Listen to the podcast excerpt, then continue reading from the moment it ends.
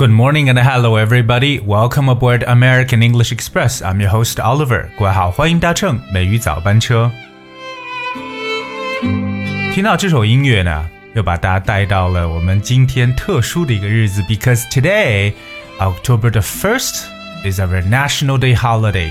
今天 到了我们的国庆。However, at the same time, it's also a celebration for the Mid Autumn Festival. 今天呢，同样也是我们的中秋佳节。所以从今天开始呢，又开启了我们国庆的这么一个小长假，特别呢再加上中秋这个节日。那么今天美语早班车，Oliver 跟大家来聊聊这方面的内容。首先，我们都知道啊，就说到这个国庆，还有这个中秋的说法。其实国庆节呢，就叫做 National Day Holiday，Alright，National Day 就是我们的国庆。中秋的话叫做这个 Mid Autumn Festival，Mid M I D，Autumn 就是我们所说的这个秋天，OK，Autumn，那么 Mid Autumn Festival。我们也知道，Mid Autumn Festival falls on the fifteenth day of the eighth lunar month，也就是这个八月的第十五天。当时是在我们中国的农历这个节这个啊历法上来讲了。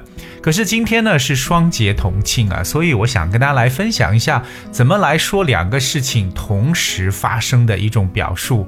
So you know, China is set to welcome eight days of national holiday this year as the Mid Autumn Festival will coincide with the country's national day。那么我们来看一个非常重要的词叫 coincide，that's C O I N C I D E，coincide。What's coincide? Coincide means to take place at the same time. 同时发生的意思，OK，所以我们说到今天的这个中秋和这个国庆是同时发生的。那 I'm gonna give you one example right here。那大家把这个词呢再来熟悉一遍。比如有这样一个例子说，真遗憾呢，我们不能一同时间去纽约旅行。So it's a pity our trips to New York don't coincide。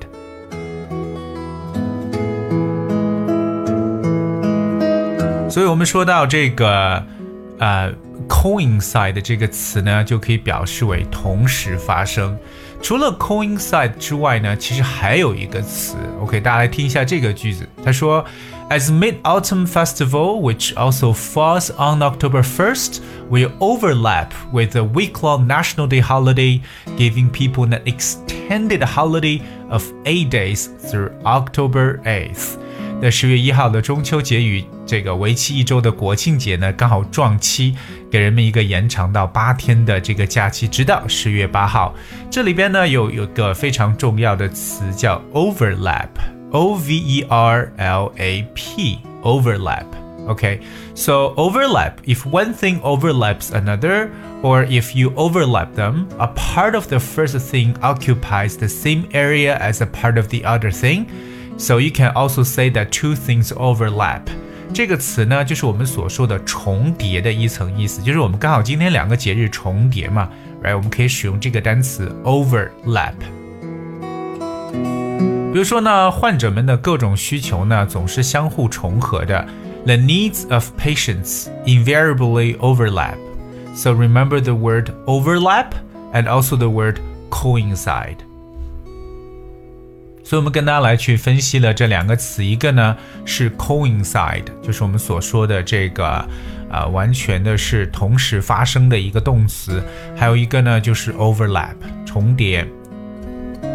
当然，今年的这个。国庆节的假期呢，也是很多人打算出行的、出去旅行的这么一个时候了。刚刚有这么一篇报告是这么说的：A recent survey conducted by China Youth Daily found that 41.3% of respondents have chosen to stay at home over the upcoming National Day and the Mid Autumn Festival holiday. 那最近这个中国青年报开展一项调查，有百分之四十一点三的受访者选择在即将到来的，就是今天的这个国庆和中秋节呢，待在家里边。OK，那看来不是所有人都要出门的，有百分之四十一的三的人说还是 stay at home 比较好一点。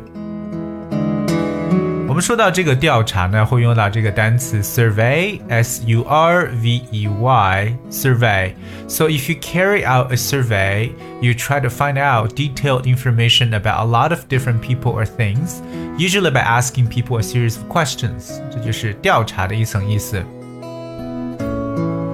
除了四十一点三的人说他们要待在家里边，the survey revealed that 26% of respondents will travel and 20.8% will visit family and friends in their hometowns.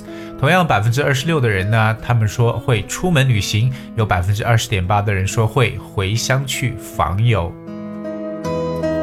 关于对于今年在疫情期间呢，这个国庆又是国庆，那出门旅行作为游客，我们要注意到什么事情呢？So tourists should learn about the epidemic prevention measures required by tourist attractions in advance and make appointments before their visits. OK，那就是游客应该提前了解旅游景点要求的防疫措施，并且呢，在参观前呢进行预约。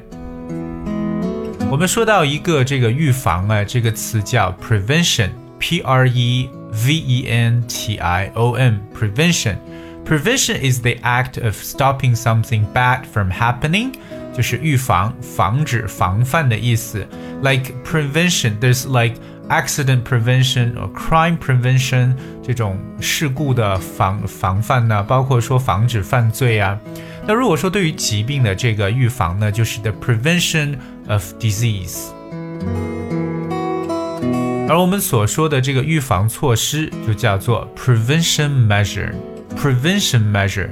所以呢，即使国庆大家出去旅行呢，一定呢还要做好这种的防御措施。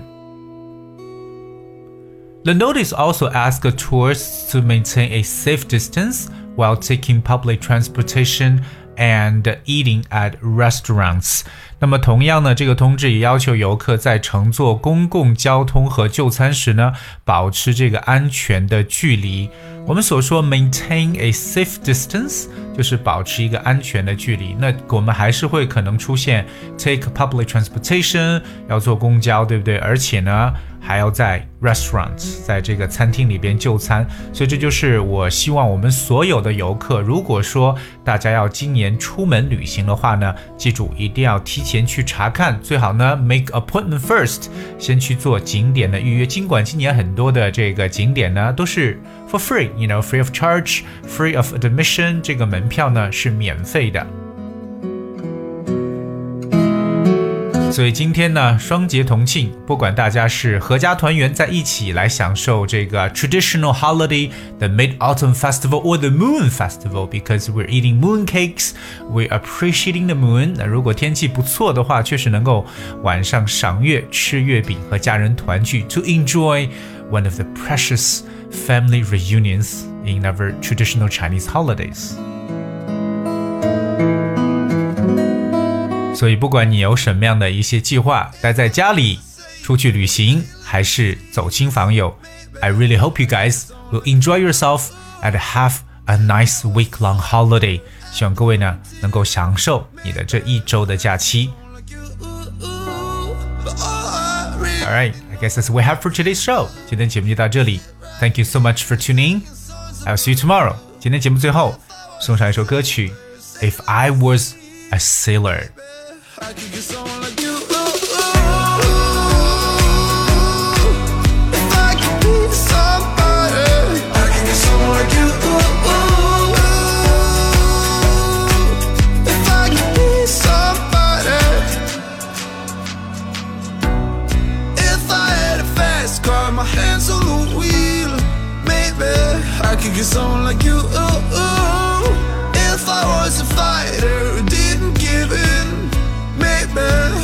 Someone like you. But all I really know how to do is sit right here singing songs about you. But if I was a sailor sailing the seas, baby.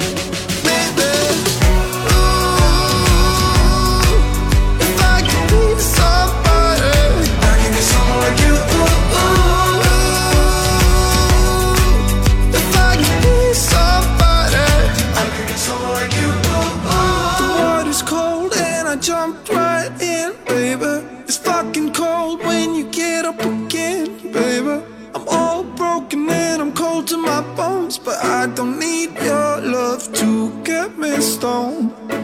So here I am, pouring my heart out like a teenage girl with a flicker in my. I'm sorry, I'm all broken and I'm cold to my bones, but I don't need your love to get me stoned.